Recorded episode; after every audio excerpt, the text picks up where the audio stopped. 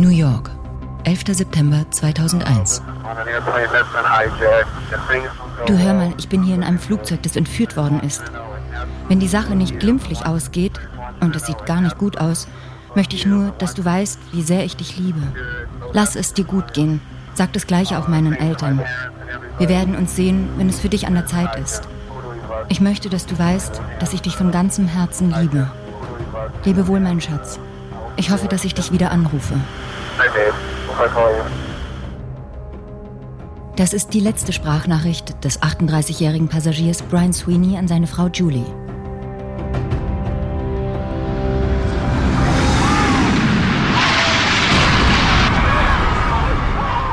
8.46 Uhr. American Airlines Flug 11 rast in den nördlichen Turm des World Trade Centers in New York.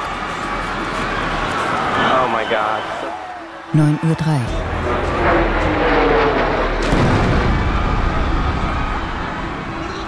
Ein zweites Flugzeug zerstört den südlichen Turm.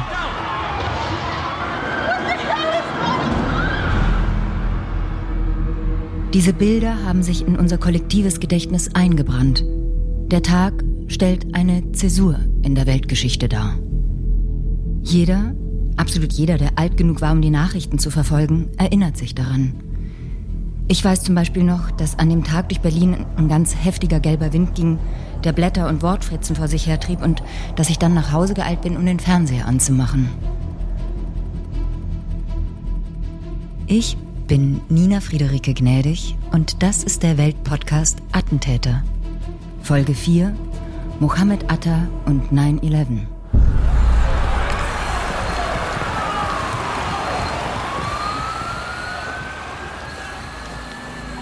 An diesem 11. September sterben fast 3000 Menschen aus über 90 Nationen durch die Terroranschläge.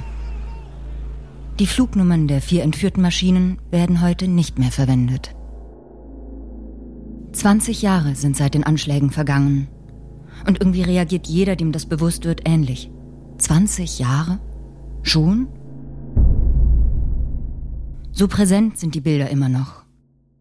Viel ist darüber recherchiert und geschrieben worden. Allein titeltechnisch reicht die Literatur von 9-11, ein Tag, der die Welt veränderte, bis zu 9-11, kein Tag, der die Welt veränderte. Ist das sinnbildlich? Ich stelle fest, je mehr ich weiß, umso weniger scheine ich zu wissen. Der Historiker Sven Felix Kellerhoff benennt es so. Die Erschütterungen wirken bis heute nach. Und wir sollten uns mit 9-11 in einer rationalen Form auseinandersetzen, damit wir diese Auswirkungen nicht noch mutwillig vergrößern. Als Weltjournalist hat Kellerhoff zahlreiche Artikel über 9-11 verfasst. Ganz wesentlich für die Erschütterung, die der 11.9. ausgelöst hat, ist natürlich die Tatsache, dass es fast vollständig vor den Kameraaugen der Welt stattgefunden hat. Terroristen wollen im Gegensatz zu anderen Typen von Attentätern Gesellschaften erschüttern. Und sie setzen darauf, dass sie mit ihren Taten medial vermittelt werden.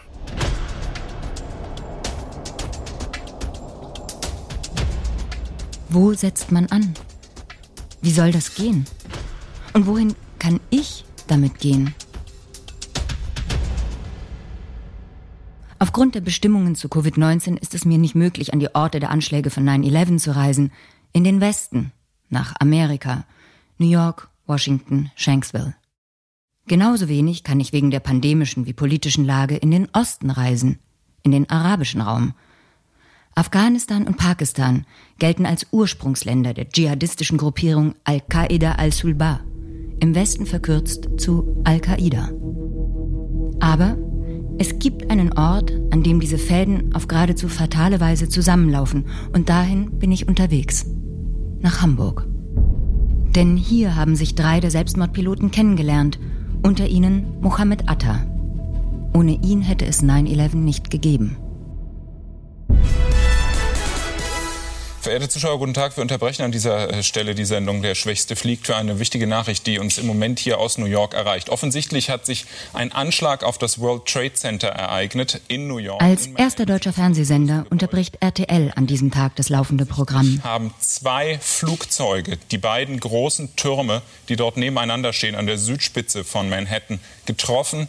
Der Moderator Peter Klöppel wird die nächsten siebeneinhalb Stunden live auf Sendung bleiben. Auf einem Bild, das uns eben gerade erreicht hat, als dieses Flugzeug in den Turm hineinraste. Wer hinter diesen Anschlägen steckt, ist völlig unklar. Der Morgen des 11. September 2001 beginnt als ganz normaler Dienstag.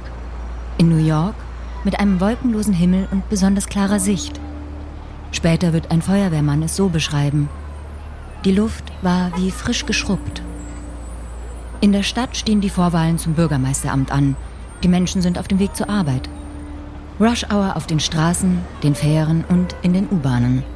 Die Büros füllen sich. Man bereitet sich auf den Tag vor.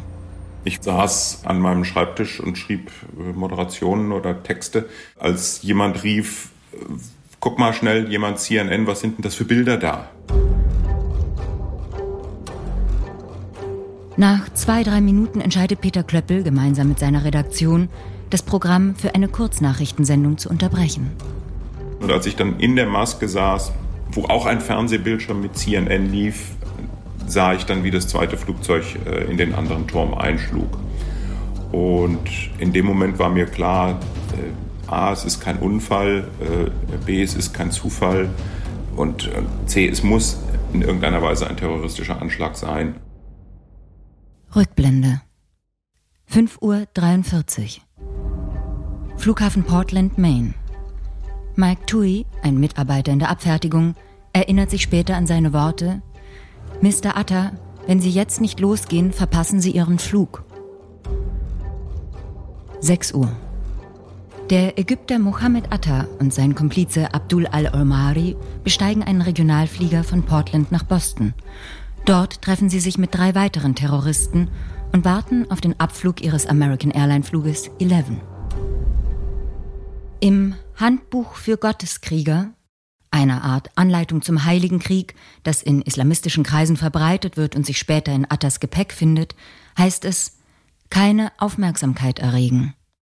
Und so beginnt die Operation am 11. September an regionalen Flughäfen, weil hier, Zitat, die Sicherheitsmaßnahmen viel lascher als an den internationalen Airports sind.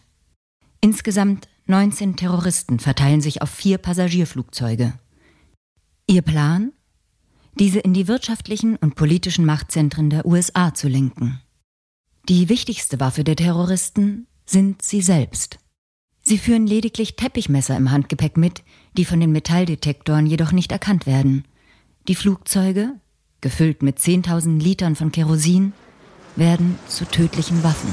American 11, climb table level 350. American 11 Boston. 7.59 Uhr. American Airlines Flug 11 hebt ab. Planmäßiges Ziel Los Angeles.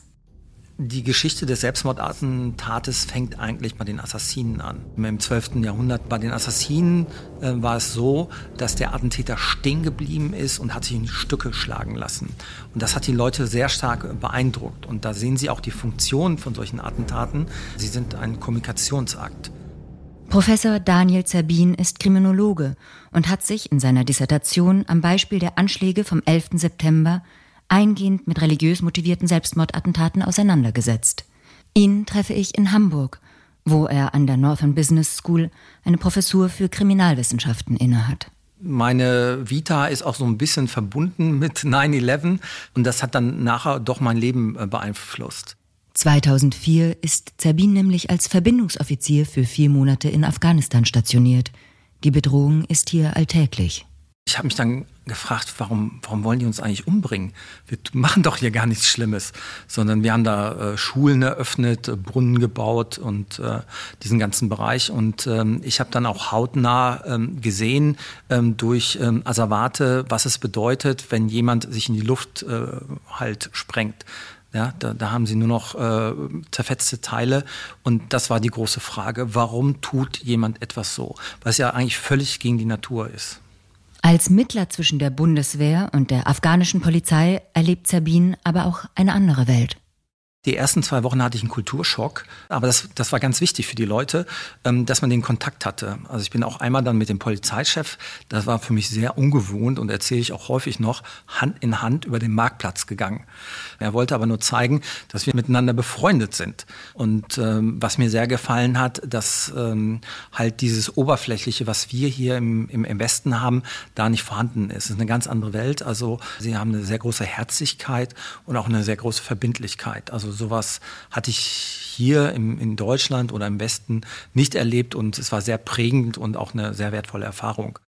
Was treibt einen 33-jährigen Akademiker wie Mohammed Atta an, ein Flugzeug zu entführen mit der Absicht, mehrere tausend Menschen zu ermorden und dabei selbst ums Leben zu kommen? Dieses Phänomen der Aufopferung, des Altruismus gibt es in allen Kulturen. Es werden ja auch die höchsten Orden für dieses Verhalten gegeben. Und äh, dieser Zusatz religiös motiviert unterstreicht nochmal, dass es eigentlich in den, den meisten Fällen einen spirituellen Hintergrund gibt. Und der ist anscheinend ganz wichtig, weil sonst wird es eigentlich nicht zum Selbstmordattentat. Unseren Vorfahren wäre das vermutlich leichter gefallen. Die Germanen oder die Wikinger hatten auch ein, Glauben am Jenseits. Da war es so, dass es als Schande galt, wenn man alt äh, an Krankheit verstarb, sondern da wollte man dementsprechend als Held im Jenseits nach Valhalla kommen. Das hat auch sehr viel mit der Entwicklung äh, von uns zu tun, auch mit der Entwicklung des Gehirns. Die Ratio, also das rationale Denken, die Vernunft hat sich wohl später entwickelt und das Emotionale überwiegt teilweise die Ratio und dieses Heroisierende ähm, und dieses Versprechen auf äh, Freuden im Jenseits, und die sind ja sehr konkret gewesen. Und die Attentäter vom, vom 11. September haben da auch ganz äh, explizit dran geglaubt. Das war für die Thema. Na, also ich spreche jetzt von den 72 Jungfrauen und den Freuden, die es da im Paradies geben sollte. Und es ist kein Zufall, dass ähm, häufig auch äh, junge Männer diese Taten begehen. 11. September 2001, 8.14 Uhr. Viele Mitschnitte der Notrufe vom Funkverkehr und den Nachrichten der Opfer sind mittlerweile öffentlich. American 11 Boston. Nachdem American Airlines Flug 11 einer Aufforderung der Bostoner Leitstelle nicht nachkommt, auf 10.700 Meter zu steigen, weicht die Maschine vom vorgesehenen Kurs ab. Bald geht ein erster Notruf ein.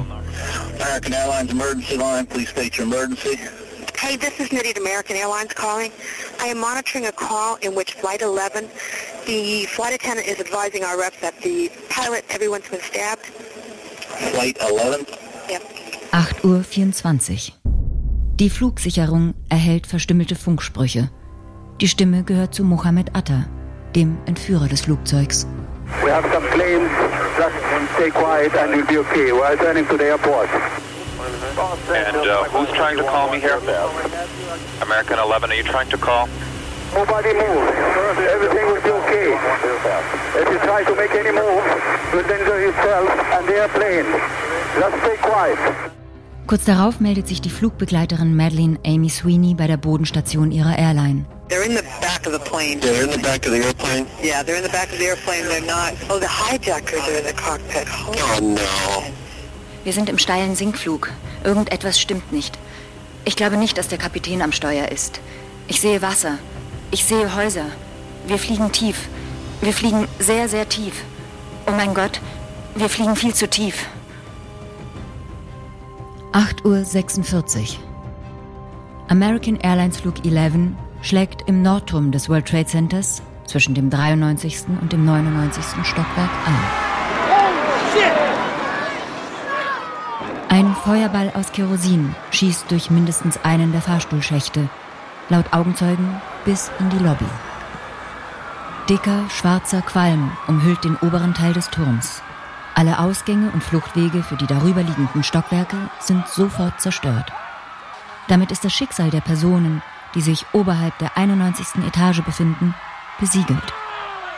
Wie auch für den 45-jährigen Kevin Cosgrove im 105. Stock. So try to calm down so you can conserve your oxygen, okay? Try to, try to... Thank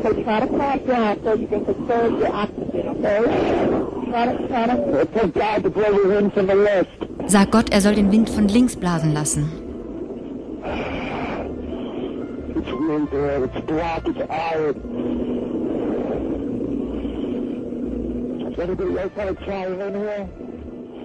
Weltweit schalten die Menschen die Fernsehgeräte ein. Auch Rudolf Scharping erfährt über den Bildschirm von den Ereignissen. Ich hatte einen ganz kurzen Moment das Gefühl, das ist irgendein Film, irgendeine Science Fiction. Dann war mir klar, wir sehen gerade die Realität und äh, dass das ein Anschlag war. Scharping ist an erster Stelle zuständig. Er ist zum Zeitpunkt der Anschläge Deutschlands Verteidigungsminister. Unmittelbar nachdem ich diese Bilder gesehen hatte, habe ich meine Tochter angerufen. Die lebte damals in New York und gar nicht weit weg vom World Trade Center. Und sie war schon nicht mehr zu erreichen. Es war überhaupt niemand mehr zu erreichen. Anybody know what that smoke is in lower Manhattan? I'm sorry, say again? A lot of smoke in lower Manhattan. A lot of smoke in lower Manhattan? Ich habe dann im Kanzleramt angerufen, habe mich sofort auf den Weg gemacht, äh, weil wir natürlich besprechen mussten, was ist da jetzt eigentlich an Reaktion angemessen.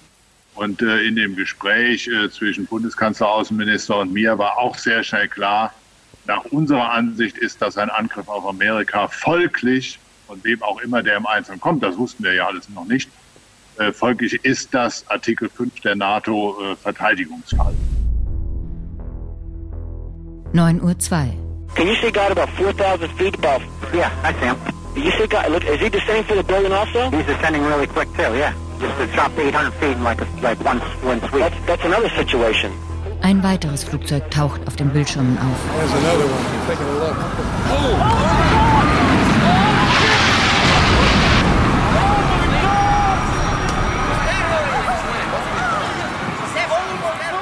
Neun Uhr. drei.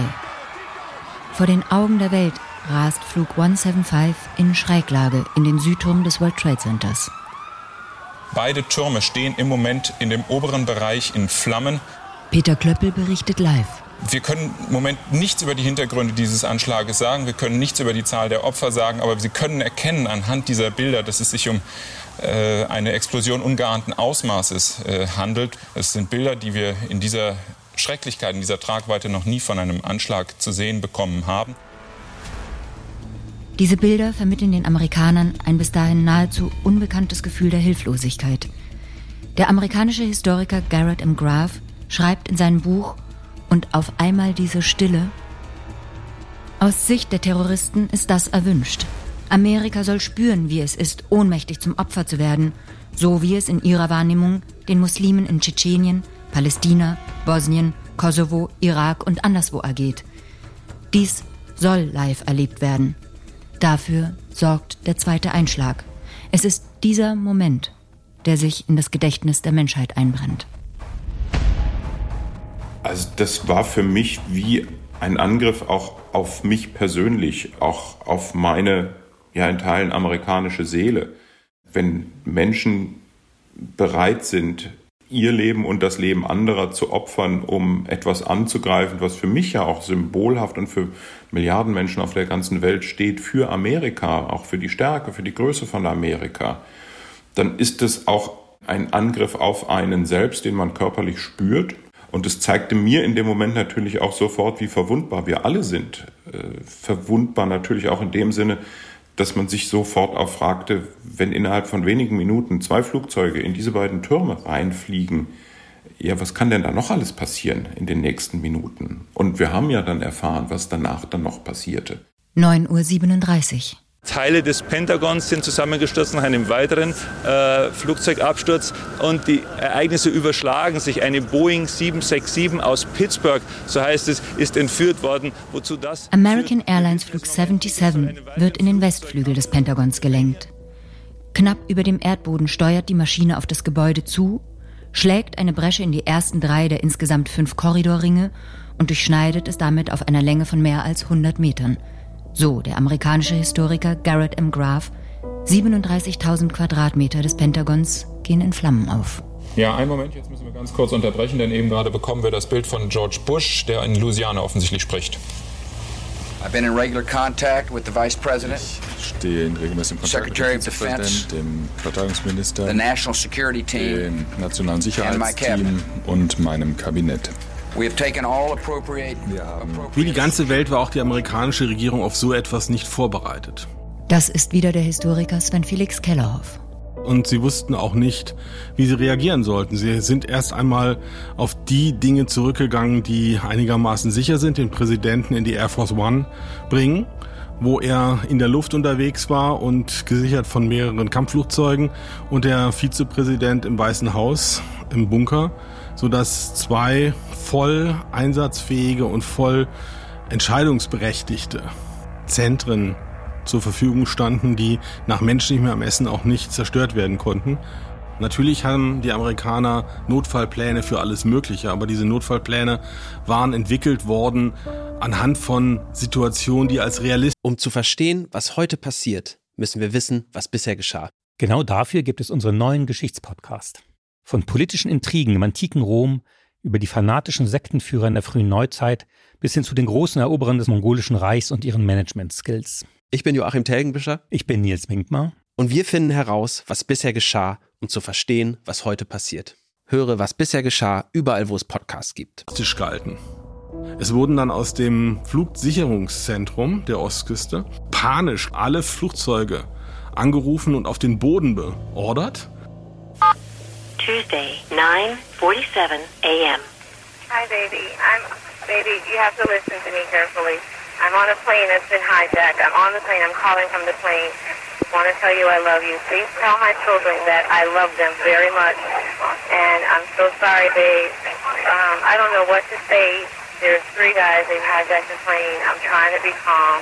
We're turned around, and I've heard that there's planes that's been been flown into the World Trade Center.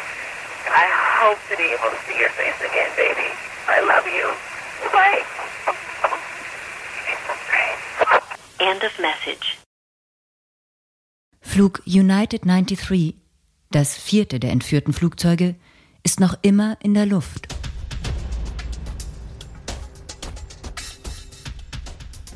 Vizepräsident Dick Cheney erteilt eine nie dagewesene Genehmigung. Eindeutig als gekapert identifizierte Linienmaschinen dürfen abgeschossen werden. Überstürzt werden daraufhin alle zur Verfügung stehenden Kampfjets in die Luft geschickt, selbst wenn sie unbewaffnet sind. Laut der F-16-Pilotin Heather Penny hätte dies eine Kamikaze-Aktion bedeutet, bei der die unbewaffneten Jets die gekaperten Passagierflugzeuge gerammt hätten. Etwa zur selben Zeit versuchen Passagiere von Flug 93, die Entführer zu überwältigen, nachdem sie in Telefonaten von den Vorkommnissen in New York erfahren haben. 9.57 Uhr.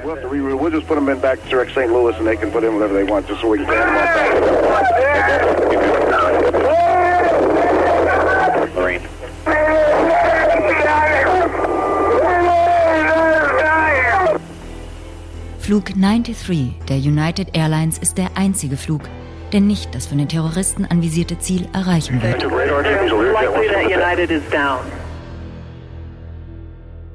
10.07 Uhr. Die Passagiermaschine stürzt, mit Kurs auf Washington, D.C., auf das Gelände einer verlassenen Kohlengrube in der Nähe von Shanksville in Pennsylvania und zerschellt dort. Keiner der Insassen überlebt. Welches Ziel die Terroristen ansteuern wollten, ist nicht bekannt.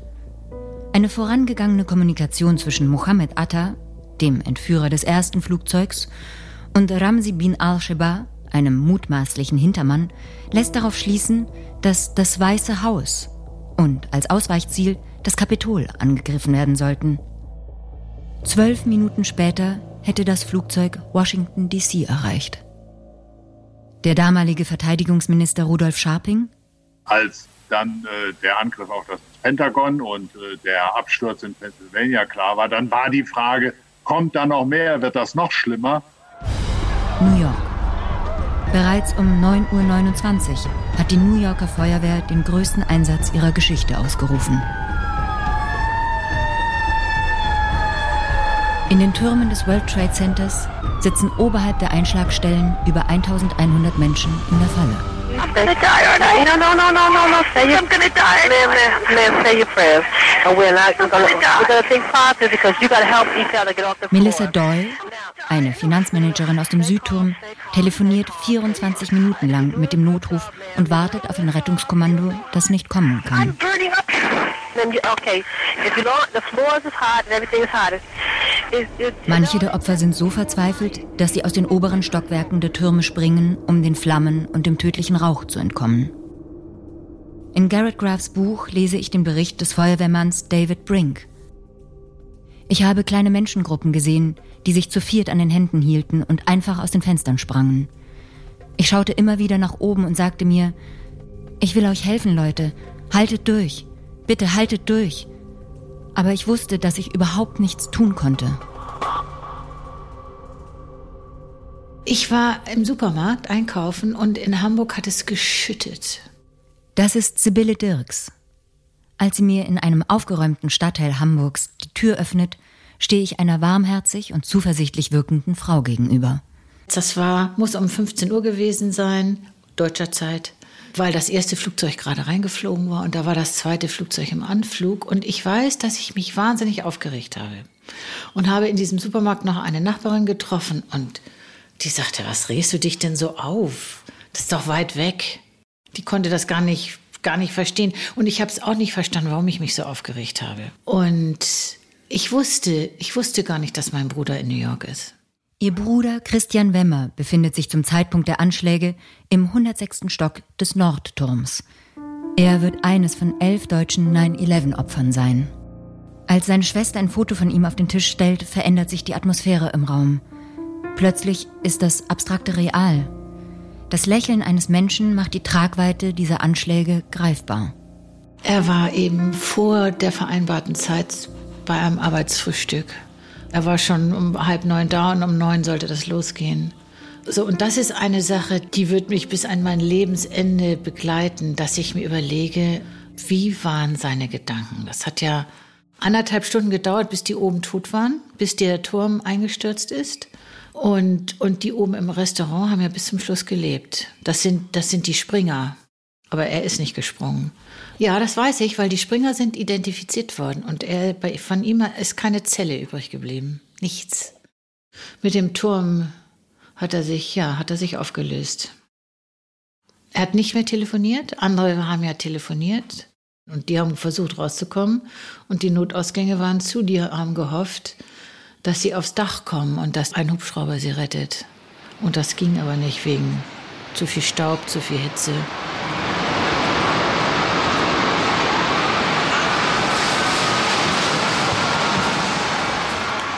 The whole side has collapsed? The whole building has collapsed.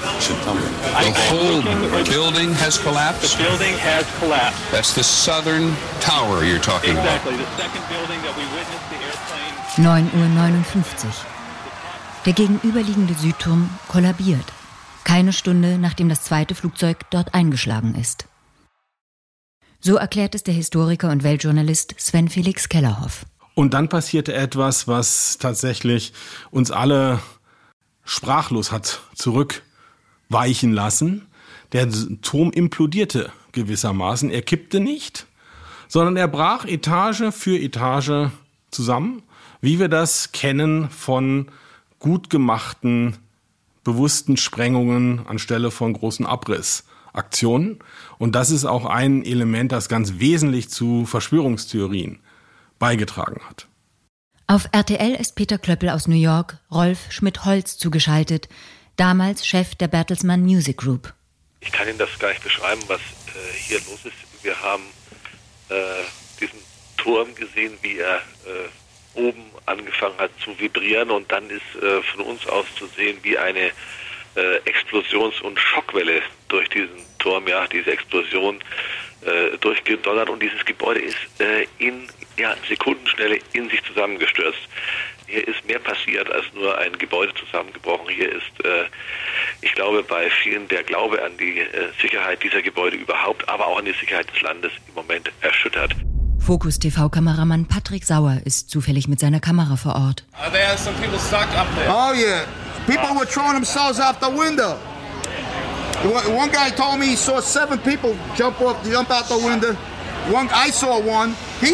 Spätestens jetzt wissen die im Nordturm verbliebenen Menschen, dass sie in Todesgefahr schweben. Auch Christian Wemmer, der Bruder von Sibylle Dirks. Also irgendwann muss er ja realisiert haben, ich komme hier nicht mehr lebend raus. Und ich glaube, das hat ihn so entsetzt, weil er, er war immer das Glückskind. Ihm ist alles gelungen. Der hat sich durch die Schule gemogelt, der hat in den USA studiert, der war erfolgreich. Ich glaube, das konnte er nicht fassen, dass ihm, dass, dass er, ja, ich weiß ja nicht, wie das ist, wenn man weiß, man, man kommt da nicht mehr lebend raus. Ich versuche mich, da habe da immer versucht, mich hineinzuversetzen, aber das kann man natürlich nur sehr schwer. 29 Minuten verbleiben bis zum Einsturz des Nordturms. Während oben die Menschen um ihr eigenes Überleben kämpfen, kämpfen unten die Rettungskräfte um das der anderen. Dann der Befehl zum Rückzug. Wegen Kommunikationsschwierigkeiten erreicht dieser jedoch nicht alle Einsatzkräfte. 10.28 Uhr. Unser Gebäude ist hier am Times Square und wenn ich nach unten sehe, dann sieht man an den Straßenecken Menschen, die nach oben gucken und diese Rauchwolken betrachten. Ganz wenig Verkehr äh, für diese Tageszeit. Völlig ungewöhnlich leer die Straßen. Aber zunächst mal äh, das beherrschende Gefühl ist äh, Schrecken und natürlich auch Angst. Jetzt bricht im Übrigen der zweite, der zweite Turm zusammen. Der zweite, der, in diesem Moment bricht der nördliche, ist es der nördliche Turm des World Trade Centers zusammen. Äh, wir können nur alle hoffen, dass alle Menschen aus diesem Turm evakuiert sind. Es gibt kein World Trade Center mehr. Wenn Sie äh, in dieser Stadt leben und auf diese, auf diese Rauchwolke sehen, mehr sehen Sie nicht mehr vom World Trade Center und an die äh, tausenden verschütteten Toten Verwundeten denken, dann hör, höre ich mich reden, aber äh, weiß nicht worüber. Äh, ich habe sowas noch nie erlebt, dass man neben sich steht, weil man einfach nicht fassen, nicht glauben kann, äh, was in diesem Moment passiert ist und immer noch weiter passiert.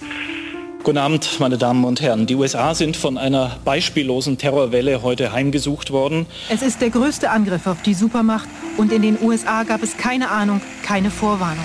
Es hat ja heute sich gerade gezeigt, wie wenig Sicherheitsvorkehrungen ausrichten können gegenüber Terroristen, die zu Ja, man macht den Fernseher an und dann sieht man wieder, wie die, die Flugzeuge in die Türme fliegen und, und diese, diesen Feuerball und man sieht die springenden Menschen und das fand ich schrecklich. Das fand ich ganz furchtbar. Ich habe nachher auch eine Zeit lang gar keine Nachrichten mehr geguckt. Aber man entkam dem trotzdem nicht. Also über dieses Dilemma ist ja sehr viel gesprochen und, und äh, auch hinterher diskutiert worden. Auch quasi mit der Frage, darf man diese Bilder überhaupt zeigen? Warum habt ihr das quasi in Dauerschleife auch gezeigt? Ich habe für mich selber immer gesagt, es ist ein Ereignis, das unsere Welt prägt. Diese Bilder beschreiben eine Realität und wir können diese Realität nicht verschweigen, indem wir diese Bilder nicht zeigen. Aber natürlich haben wir uns an dem Tag auch in dem Dilemma befunden, das uns quasi ja, fast schon aufoktroyiert wurde, dass die, die diese Anschläge geplant haben, ganz bewusst einen Ort ausgewählt haben, von dem sie wussten, diese Bilder gehen in Sekundenschnelle um die Welt. Also gerade diese neue Form des äh, Terrorismus könnten Sie am wirksamsten bekämpfen, wenn Sie ihn nicht beobachten würden. Das ist wieder der Kriminologe Daniel Zerbin. Also anstatt da Millionen und Milliarden in repressive Maßnahmen zu stecken, dass man einfach nicht darüber berichten würde und gar nicht äh, das betrachten würde, dann würde es das wahrscheinlich nicht geben. Aber das ist nicht möglich. Wir kommen aus der Nummer nicht raus, sage ich jetzt mal, ähm, weil wir natürlich auch gefangen sind in einem System. Jetzt komme ich gerade in Hamburg-Harburg an und das ist so ein schwül-grauer Tag. Also einer, an dem sich alles so ein bisschen an einen dranhängt. Und vieles hier in Harburg ist in Klinkerbauweise, wie man das eben so von Norddeutschland kennt. Und hier allerdings versehen mit so einer 50er bis 70er Jahre Enge und Kleinbürgerlichkeit, also so einer typischen Nachkriegsarchitektur. Und nur wenige Altbauten haben hier überdauert. Es gibt viele Discounter, 99-Cent-Shops, Eckkneipen, Imbisse. In Hamburg-Harburg ist der Migrationsanteil relativ hoch, knapp 24 Prozent. Das heißt ein Viertel der Bevölkerung hier.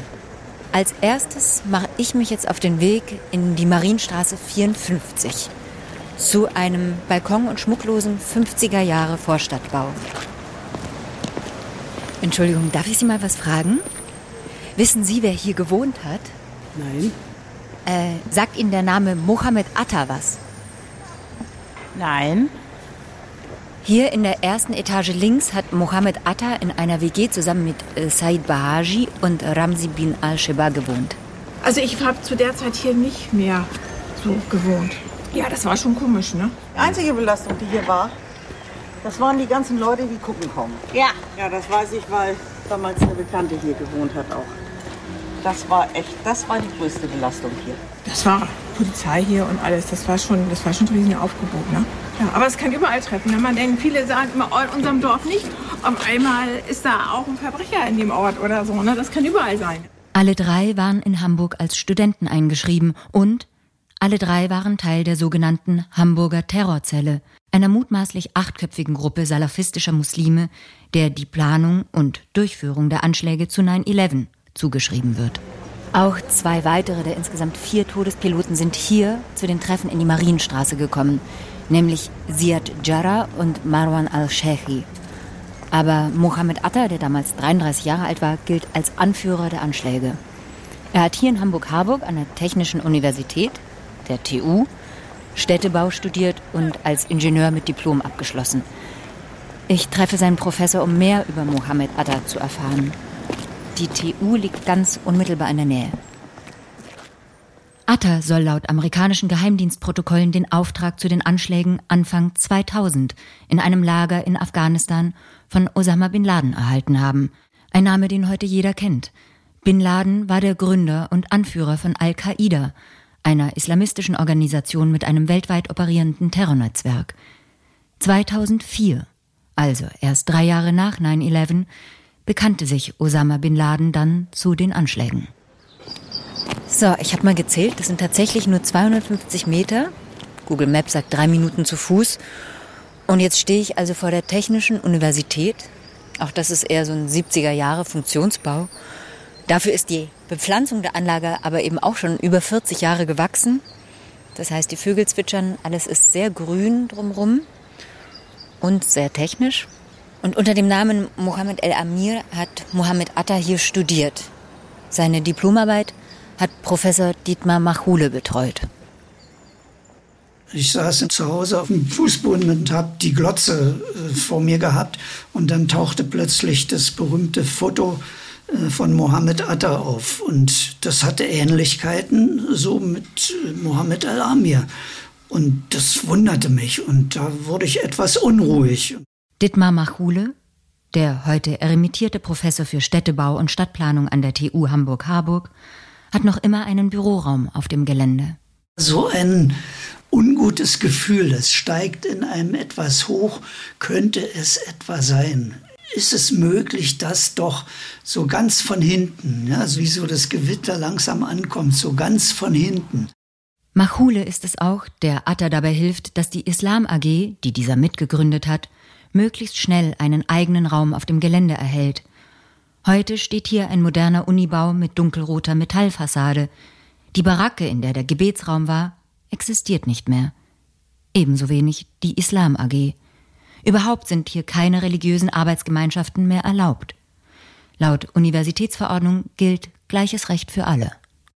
Seinen ägyptischen Studenten kennt Machule als gläubigen Muslim, vor allem aber als engagierten Studenten. Also ich habe ihn komischerweise immer so vor Augen, dass er die Hände zusammenhält vor dem Gesicht und als würde er sich bedanken. So vielen Dank.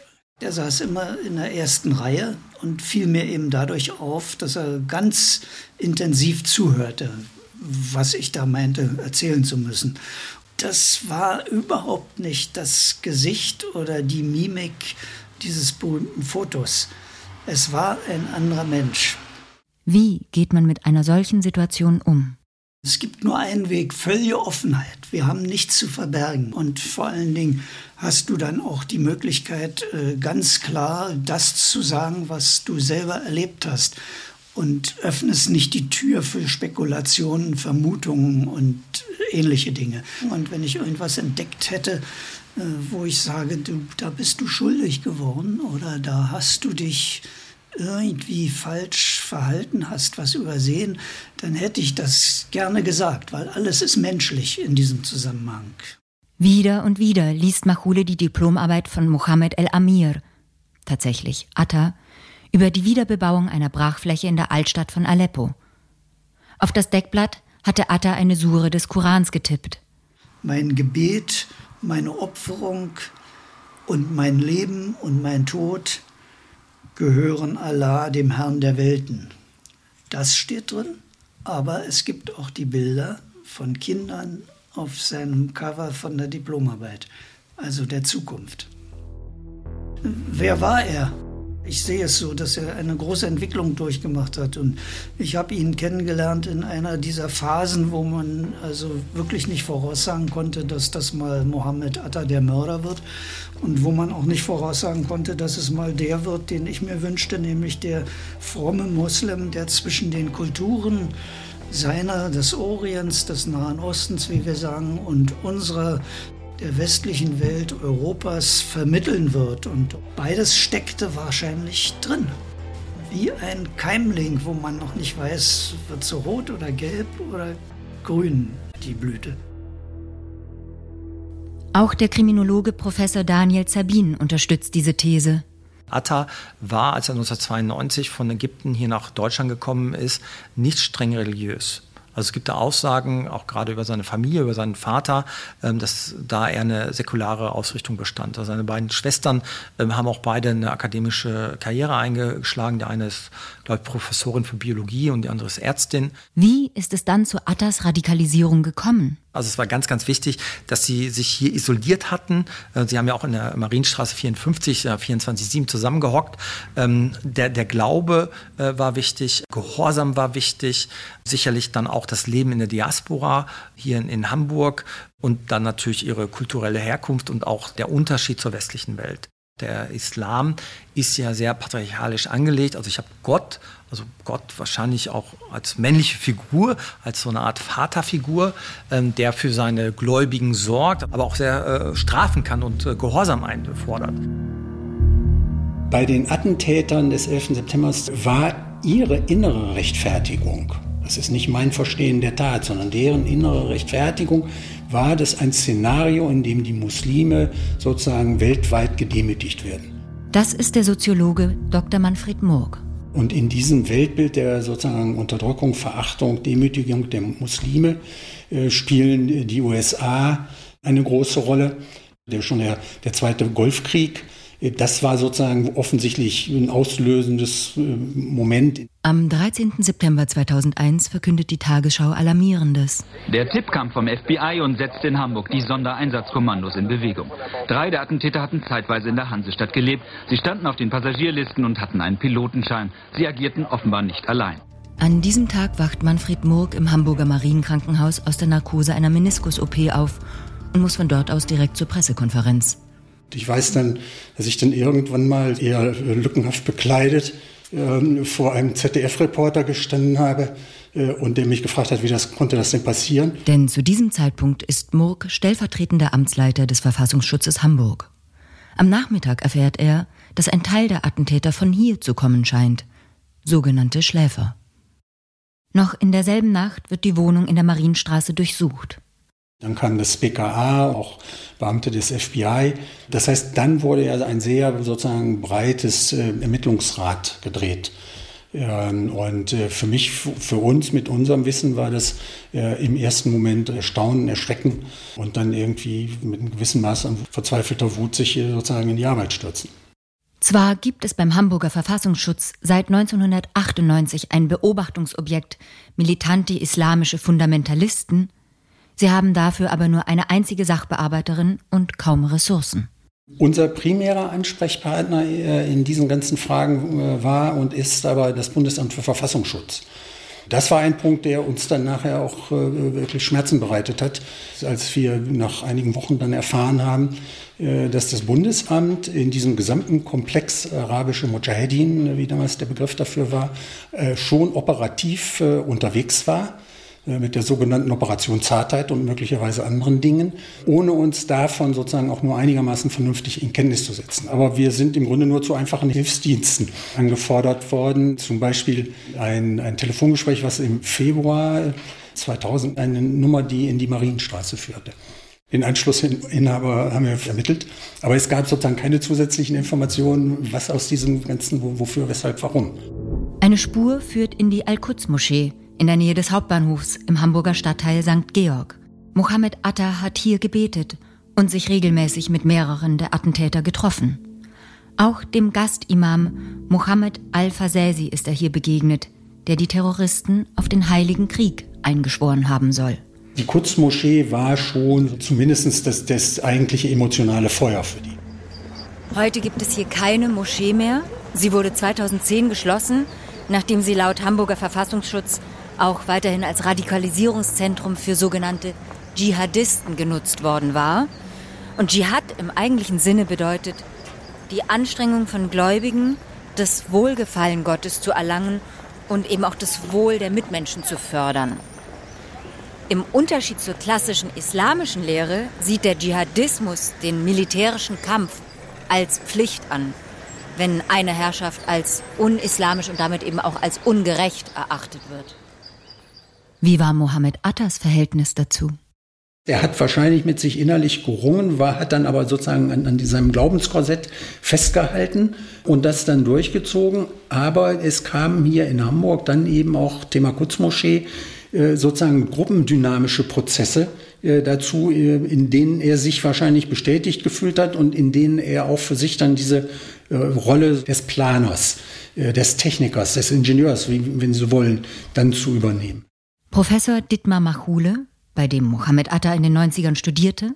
Ich kann mir vorstellen, dass er einerseits Probleme aus der Familie mitgebracht hat, die ihn innerlich bewegten, andererseits Probleme auf dem religiösen Sektor und dass dieser Batzen von Problemen nicht aufgefangen wurde durch elterliche Liebe, durch Menschen, die sich auf ihn konzentrieren, sondern dass er da in Hamburg in einen Kreis geraten ist, wo er plötzlich Antworten fand, die ihn lockten. Und wenn man äh, nicht da selber gefestigt ist, dann besteht die Gefahr, dass man reinrutscht. Und dann insbesondere auch noch, wenn man engagiert ist, wenn man mehr will, als nur daherzuleben, sondern wenn man einen Beitrag leisten will. Das unterstelle ich Mohammed auf jeden Fall. Ähm, ich sehe Religionen heute nicht mehr so naiv im Sinne von einfach, simpel, ursprünglich, sondern ich sehe darin auch die großen Gefahren, weil vieles der Lehren oder der Aussagen Menschliches beinhalten, allzu Menschliches und ganz wenig Göttliches. In dem Kreis der Lebewesen auf diesem Planeten ist der Mensch wirklich dasjenige Lebewesen, was zu allem fähig ist, was man überhaupt nur denken kann. Ich versuche den Weg Mohammed Attas vom Wort zur Tat nachzuvollziehen. Dazu der ehemalige Verfassungsschützer Murg. Dieser Entschluss ist irgendwann in der zweiten Hälfte 99 entstanden. So, jetzt kann man gucken, was hätte man vorher vielleicht erkennen können, wie hätte man diesen Gruppenfindungsprozess unterbrechen können. Und dann geht die ganze Sache aber auf Reisen. Und äh, Ende 99 äh, sind also die entscheidenden Akteure nach Afghanistan geflogen und ihnen war nur klar, soweit das rekonstruiert werden konnte, wir wollen uns aktiv in den Dschihad einbringen. Laut Untersuchungskommission des US-Kongresses von 2004 reiste Mohammed Atta mit drei weiteren Dschihadisten Ende 1999 nach Afghanistan. Ein Kontaktmann von Al-Qaida hatte ihnen geraten, dort zunächst eine Kampfausbildung zu absolvieren. Jedoch beruht diese These auf einer Aussage Bin al-Shebas, mutmaßlich unter Folter der CIA. Erst dort in Afghanistan, in, in den Camps der Al-Qaida, ist ihnen dann sozusagen dieser Auftrag verpasst worden von Khalid Mohammed, der schon länger darüber nachgedacht hatte, solche Angriffe mit Flugzeugen zu machen. Und dafür waren ursprünglich Saudis angedacht. Khalid Scheich Mohammed gilt als der eigentliche Organisator der Anschläge von 9-11. Seit 17 Jahren wird er ohne rechtskräftiges Urteil mutmaßlich im Gefangenenlager Guantanamo, dem gleichnamigen US-Marinestützpunkt auf Kuba, gefangen gehalten. Der Kriminologe Daniel Zerbin hat im Rahmen seiner Dissertation Folgendes dazu recherchiert. Das Problem war bei Al-Qaida, in Anführungszeichen, dass die keine fähigen Leute hatten. Die hatten sehr viele junge Männer, die bereit waren, aber sie müssen ähm, gewisses äh, technisches Verständnis mitbringen, ähm, sie müssen auch Mut mitbringen und sie müssen sich in der westlichen Welt auskennen und auch Englisch sprechen können. Und dann kamen diese jungen Technikstudenten aus Deutschland, hochgebildet, ähm, intelligent da um die Ecke und die wollten in den Dschihad gehen. Atta ist sicherlich ausgewählt worden von, von Bin Laden, ähm, weil er dieser perfekte Soldat, dieser perfekte Untergebene war, ja, wo man wusste, der ist zwar vielleicht ein bisschen weich in seinem Auftreten, aber sehr hart in, in, in den Konsequenzen, die er durchführt. Zurück in Deutschland erhält Mohammed Atta am 18. Mai 2000 ein Visum von der US-Botschaft in Berlin. Am 2. Juni fliegt er in die USA und absolviert an der Flugschule Huffman Aviation in Florida eine Schnellausbildung für eine private Pilotenlizenz. Den halbjährigen Kurs belegt er gemeinsam mit Marwan al-Shahi, der als Selbstmordpilot den United Airlines Flug 175 in den Südturm des World Trade Centers lenken wird. Er war überzeugt, dass er der Menschheit und wahrscheinlich dem Durchbruch seines Glaubens einen hervorragenden Dienst tut. Professor Dittmar Machule. Das muss so überzeugend gewesen sein, dass er dafür sein Leben hingibt, gar nicht gefragt hat, ob das sein Leben ist, sondern einfach gemacht hat. Am 4. Januar 2001 reist Atta aus den USA aus. Als er wieder einreisen will, fällt keinem der zuständigen Kontrolleure auf, dass seine Aufenthaltsgenehmigung seit einem Monat überschritten ist und eine Bestätigung des Visumstatus fehlt. Entsprechend den US-Bestimmungen hätte er gar keine Einreiseerlaubnis erhalten dürfen. So kehrt Mohammed Atta knapp eine Woche später in die USA zurück. Wenn Sie sich die ganze Kette angucken, dann ist das über Jahre hinweg ein Prozess gewesen, wo mit etwas mehr Glück, Engagement, äh, Informationsaustausch, Bereitschaft oder auch Aufmerksamkeit einfach äh, bei diesem oder jenem der Prozess hätte unterbrochen werden können. Was den Informationsaustausch betrifft, ist es so, 9-11 ist mitgescheitert an zu wenig Informationen und die auch noch schlecht ausgetauscht. Die Bilder in der Tagesschau begleiten uns bis heute. Am Tag nach den verheerenden Terroranschlägen auf das World Trade Center bietet der Süden Manhattans ein Bild des Grauens. Rettungsmannschaften kämpfen in den Trümmern gegen Rauch und Staub, um doch noch Überlebende zu finden. Neun Menschen konnten nach Fernsehberichten seit der vergangenen Nacht lebend geborgen werden. Doch unter den Trümmern der beiden Türme befürchtet Bürgermeister Giuliani mehrere tausend Opfer. Die Aufräumarbeiten werden nach seiner Einschätzung noch mehrere Wochen dauern. Es sind ja noch Leute lebend rausgeholt worden. Also insofern hat man natürlich so eine Resthoffnung gehabt, dass er da lebend rauskommt. Das ist wieder Sibylle Dirks, die Schwester des im Nordturm verunglückten Christian Wemmer. Er hatte ja eine, eine Mailbox, ein Handy, und da habe ich dauernd angerufen, um seine Stimme zu hören. Und das haben außer mir ganz viele andere auch gemacht. Und dann habe ich immer Nachrichten auf Englisch drauf gesprochen, äh, weil ich mir überlegt habe, das Handy hat er noch am Körper. Und wenn man ihn irgendwo findet, und er ist bewusstlos, dass man dann weiß, wer er ist. Über 2600 Menschen liegen zu diesem Zeitpunkt tot in den Ruinen. Lower Manhattan ist von Trümmern und Staub bedeckt. Es bilden sich spontane Eimerketten, die das gewaltige Trümmerfeld durchwühlen, um Überlebende zu finden und Leichen zu bergen. Beinahe zwei Wochen lang wird der Rettungseinsatz fortgesetzt und nach Vermissten gesucht. Die Tagesschau holt für Millionen Deutsche die Ereignisse ins Wohnzimmer. Die erschöpften Helfer besinnen sich. Ratlos stehen sie vor den Trümmern ihrer Stadt, unter denen noch immer Tausende von Menschen begraben liegen. Sie wissen, dass sie auch mit übermenschlichen Anstrengungen nicht schaffen werden, was doch ihre Aufgabe ist, Menschen zu retten. Uh, wir haben keine Signale von irgendeinem mehr, aber wir versuchen es weiter. Wir versuchen immer weiter, sie zu finden. Am 24. September 2001 verkündet Bürgermeister Rudi Giuliani, dass es nun keine Hoffnung mehr auf Überlebende gebe. Kann man in einem brennenden Turm mit 43, wenn man weiß, es gibt kein Entrinnen, kann man da friedlich sterben? Ich glaube nicht. Also der, der erste Psychologe, bei dem ich war, der hat mir gesagt, es werden, wenn man Todesangst hat, werden Endorphine freigesetzt, die einen glücklich machen. Und er wäre glücklich gestorben. Aber ob das wahr ist, das weiß ich nicht. Ich habe gelernt, dass man, wenn jemand stirbt, dass man dann das Fenster aufmacht, damit die Seele rausgleiten kann. Ich glaube, es ist einfach eine schöne Vorstellung. Ja. 99 Tage lang brennen die Feuer. Am 19. Dezember 2001 sind sie endgültig gelöscht. Der Ort, zunächst schlicht The Pile, der Haufen genannt, wird als Ground Zero in die Geschichte eingehen. Wir sind ja dann auch im Oktober oder Anfang November sind wir rübergeflogen nach New York. Da wurden wir eingeladen und da durften wir in die Ruinen. Diese Gerippe, diese Teile dieser Türme, die dann noch in die Luft ragten, ach, es war eigentlich unwirklich. Ich glaube, das war zu viel, um das so gleich zu begreifen. Sie dürfen ja nicht vergessen, ich habe ja meinen Bruder auch dreimal beigesetzt. Man konnte ihn ja nicht beerdigen. Also wir haben dann im, ich glaube, das war da im Oktober, November, haben wir eine Urne bekommen mit der amerikanischen Flagge, ganz pathetisch. Mit Schutt vom World Trade Center, weil es war ja nichts von ihm übrig geblieben. Und mit dieser Urne ist meine Mutter, die hat sie so wie eine Trophäe vor sich hergetragen.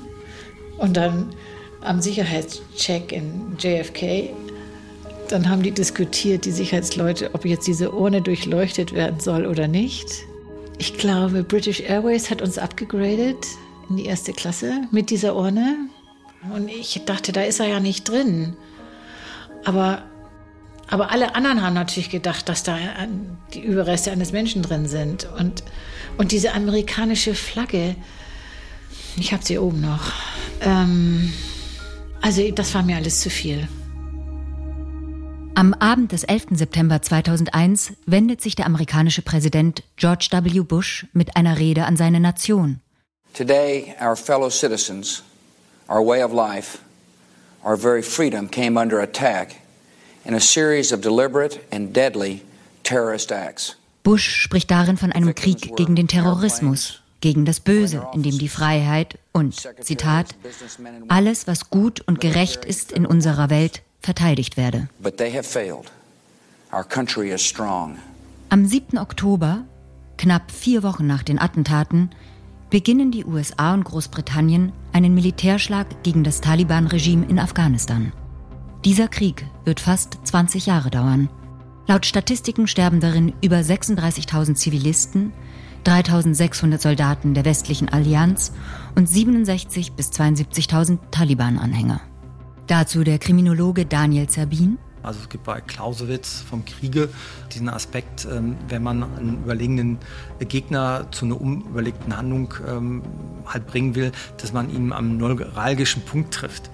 Und ähm, ich weiß nicht, ob Bin Laden äh, Clausewitz gelesen hat, ähm, aber das ist ja genau ge gelungen.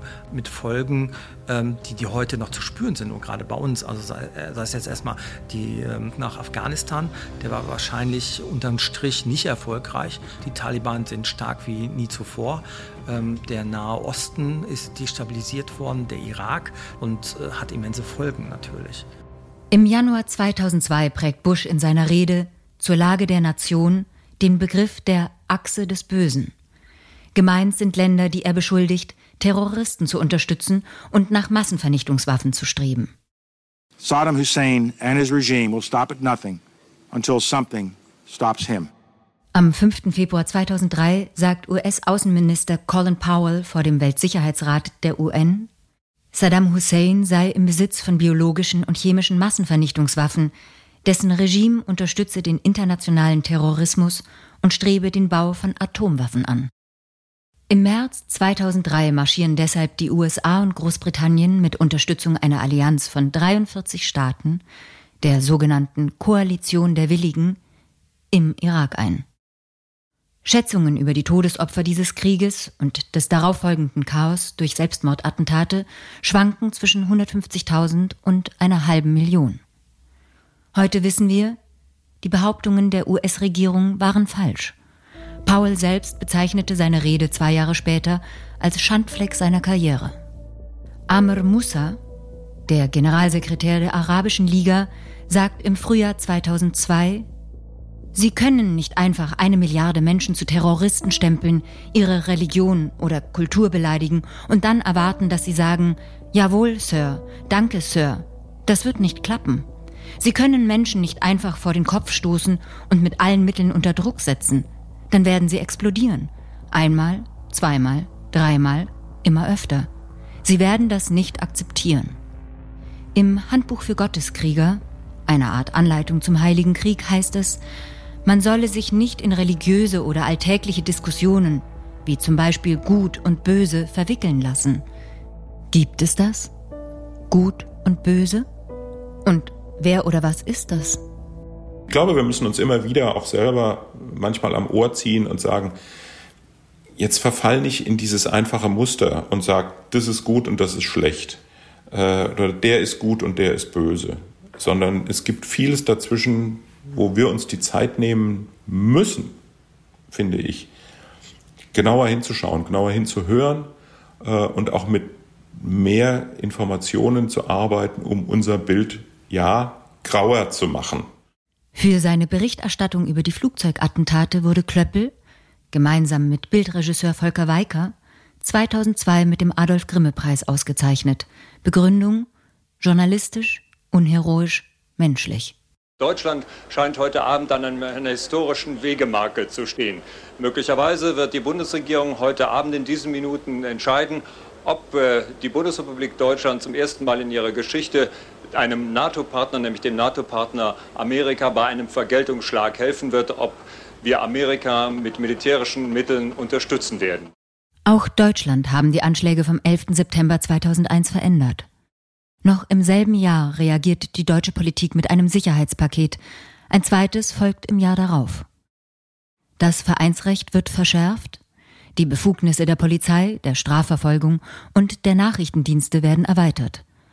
Ein Terrorismusabwehrzentrum entsteht. Das Bundeskriminalamt erhält weitere Kompetenzen.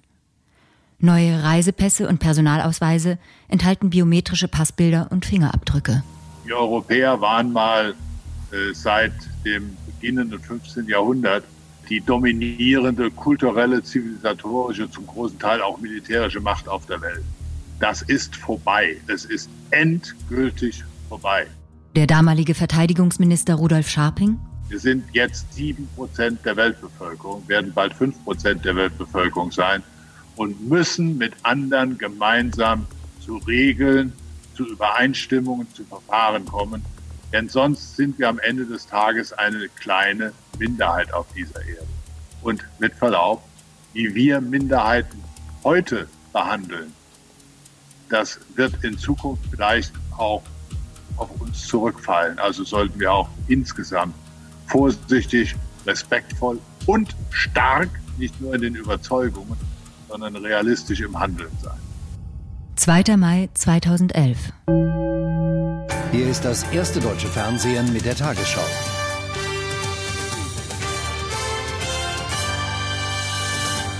Guten Abend, meine Damen und Herren. Der weltweit meistgesuchte Terrorist Osama bin Laden ist tot. Eine US-Spezialeinheit hat den Al-Qaida-Chef nach Angaben von Präsident Obama erschossen. Knapp zehn Jahre nach den Anschlägen erschießt ein US-Spezialkommando den Al-Qaida-Anführer Osama bin Laden in seinem Unterschlupf im pakistanischen Abbottabad. Die Operation Neptune Spear erfolgt mit insgesamt vier Hubschraubern. Zwischen Landung und Bin Ladens Tod liegen sechs Minuten. Professor Dietmar Machule? Eines Tages, ich war gerade in der Besprechung mit einem Tisch da in dem Zimmer da und die Tür stand immer offen und ich merkte, dass da welche kommen und äh, guckte und sah, es war Mohammed äh, mit einem Kumpel den ich aber nicht kannte und auch nicht mehr vor Augen habe. Und ich sagte bloß, ach Mohammed, hallo, Mensch, wie geht's denn? Das ist ja toll, dass du da bist. Moment gleich. Und dann ähm, ging das Gespräch da weiter und ich hatte das Gefühl, er wartete, aber dann, als ich dann wieder rauskam, äh, war er schon weg. Und da hatte ich im Nachhinein den Eindruck, er wollte sich verabschieden. Dann, also wenn ich mich an den Blick erinnere, da war er schon woanders. Da war er schon weit weg wie ein Schatten oder eine Erscheinung, die dann nochmal so durchschießt durchs Bild. Sibylle Dirks. Also, Ich habe am 12. September beschlossen, dass ich mein Leben komplett ändern werde. Ich habe mir geschworen, dass ich nicht so weitermache wie bisher. Also ich habe meinen Mann verlassen. Ich hatte das Gefühl, dass ich alles ändern muss. Und ich mache Dinge sofort. Ich warte nicht mehr und sage, ach, man müsste mal. Lass uns doch mal. Das mache ich nicht mehr. Weil mein Bruder und ich, wir wollten immer zusammen nochmal Skifahren gehen. Wir sind als Kinder immer zusammen Skifahren gewesen. Haben wir nicht gemacht. Wenn ihr mich fragt, der ich nun schon 80 Jahre auf dem Buckel habe und beobachte, was so passiert und meine, die Menschen erkannt zu haben, dann sage ich euch, versucht selber herauszubekommen, gemeinsam, was ist denn nun richtig und was ist falsch. Das kann ich euch nicht sagen und das kann euch auch kein anderer sagen.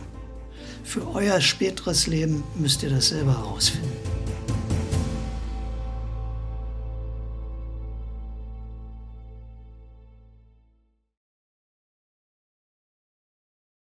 Attentäter ist ein Podcast von Welt. Von Nina Friederike Gnedig und Burkhard Feige. Produziert von den WakeWord Studios in München. Musik Johannes Hirt. Schnitt und Sound Philipp Klauer. Historische Beratung und Fact-Checking Sven Felix Kellerhoff. Leitender Redakteur Zeit- und Kulturgeschichte Welt. Dramaturgische Beratung Eva Gnedig. Redaktion Welt, Antonia Beckermann und Sonja Gillert. Recht und Finanzen Sven Rühlicke. Produzent Ruben Schulze-Fröhlich, WakeWord Studios. Unser großer Dank geht an Sibylle Dirks, Professor Dittmar Machule, Heike Fritzen, Peter Klöppel, Gunda Böker, Rudolf Scharping, Professor Manfred Murk, Professor Daniel Zerbin, Felix Stäblein, Katharina Pfannkuch sowie Ingrid und Bodo Gnedig für ihre Worte und Gedanken.